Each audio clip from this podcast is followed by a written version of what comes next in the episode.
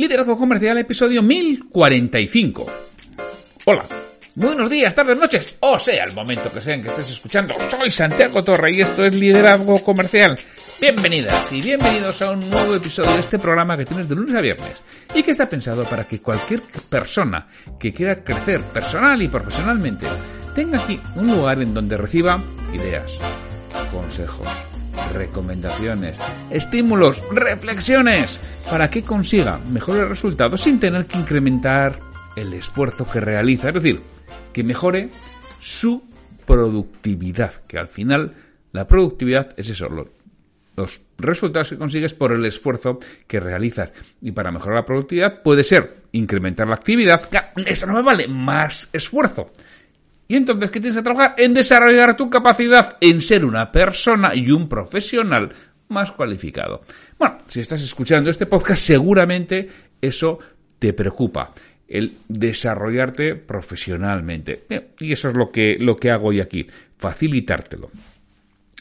Hoy es el viernes 20 de enero de 2023 y los viernes es el día de la cita o frase comentada. Antes de empezar, permíteme recordarte que Está a la venta, no sé durante cuánto tiempo, mi curso Persuabilidad sobre cómo mejorar la persuasión hacia otras personas, cómo convencerles para que realicen algunas acciones que tú quieres que hagan sin tener que perseguir y sin tener que volverte loco o loca. Tienes toda la información en www.persuabilidad.com. Persuabilidad con H intercalada. Y si no, mira, si te resulta raro lo de persuabilidad, pues mira, www.santiagotorre.com barra persuasión y desde ahí te va a reenviar al, al curso que merece la pena y que está teniendo bastante éxito entre quienes lo están cursando. Bueno, la frase de hoy que voy a comentar es cuando quieres que algo sea hecho, tienes que nombrar a un responsable de manera clara. Os voy a contar una pequeña historia a cuenta de esto, ¿no? Mira, tenía una clienta, la vamos a llamar Laura, le he cambiado el nombre. Una clienta que en un momento determinado, Laura, dudaba si ponerse a llorar o sacar a la niña del exorcista que todos llevamos dentro y que en algunos momentos le darías rienda suelta a esa cavernícola o ese cavernícola que, que tienes dentro y con la con la maza de pegar, vamos, te quedarías solo o sola. Bueno, pues eso le, le pasaba a Laura en ese momento. Dudaba qué hacer. ¿Por qué? Porque acaba de recibir la llamada de uno de los mejores clientes que tenía, totalmente indignado. Y además de aguantar la ira y el chorreo que le cayó, este acabó diciendo que nunca más eh, compraría y colgó. Muy enfadado. La amenaza parecía real muy real y Laura no dudaba de que le iba a cumplir. Otra vez, que nadie había respondido a un cliente, a pesar de que ella expresamente lo había dicho en la reunión semanal de seguimiento que habían tenido hacía dos días. ¿Qué hizo? Tocó arrebato. Vamos, que convocó a todos de, de inmediato. Y ya sabemos que cuando el jefe, jefa en este caso, hace esto, no es para comunicar algo bueno, precisamente. Preguntó furiosa, ¿por qué nadie había atendido a ese cliente?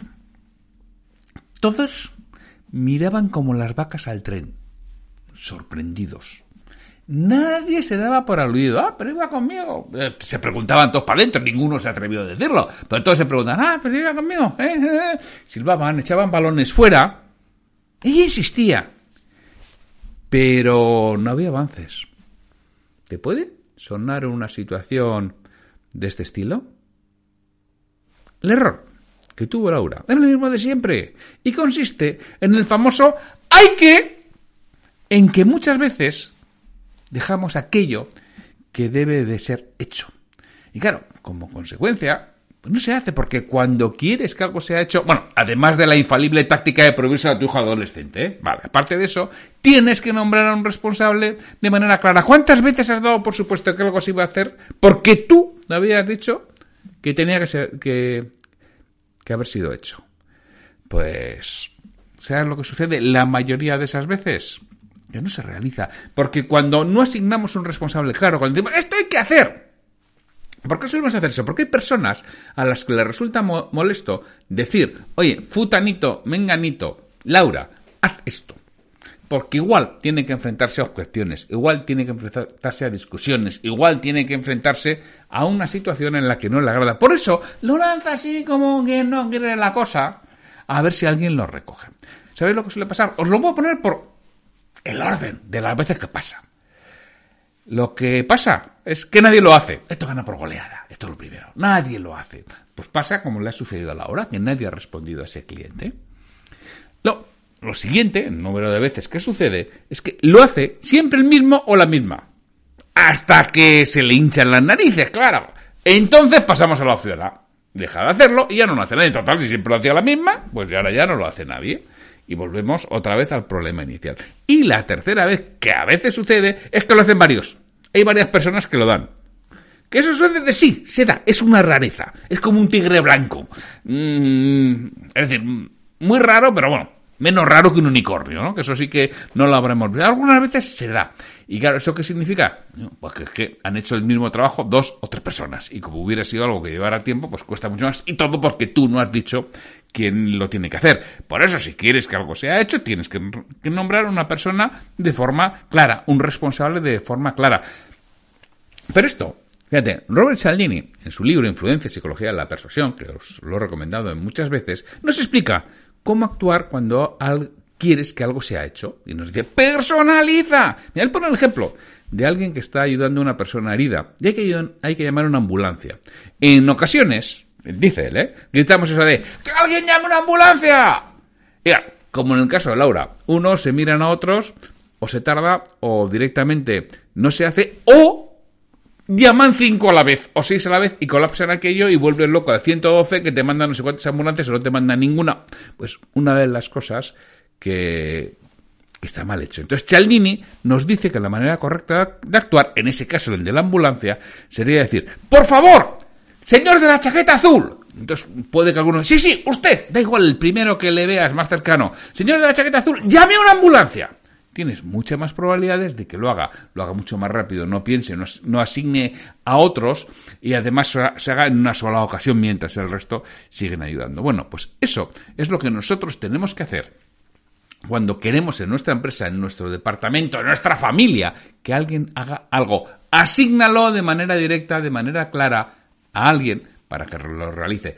Que haya un responsable de esa tarea. Toda tarea que no tiene un responsable, hay una tendencia a que no sea hecha, a que no sea realizada. Una tendencia con una probabilidad alta de que así suceda. Bueno, pues hoy es viernes, el episodio es más corto, te dejo con esta reflexión para el fin de semana y que pienses cuántas veces te ha podido a ti pasar este tipo de circunstancias y oye, que a partir de la semana que viene, de lunes, ya no te pase más. Y ya sabes, el lunes estás aquí otra vez, ¿eh? que el lunes es la sección EDN, Escuela para los Niños de Negocio, que grabo, emito y produzco con mi compi, socio y amigo Pedro Valladolid. Y este año, la novedad, que pasamos lista los dos. No solo Pedro, los dos te vamos a pasar lista el lunes. A ver si estás. Espero que no me faltes. Así, que si mucho más, disfruta del fin de semana, recarga pilas y la semana que viene, a por todas. Nos oímos el lunes. Un fuerte abrazo.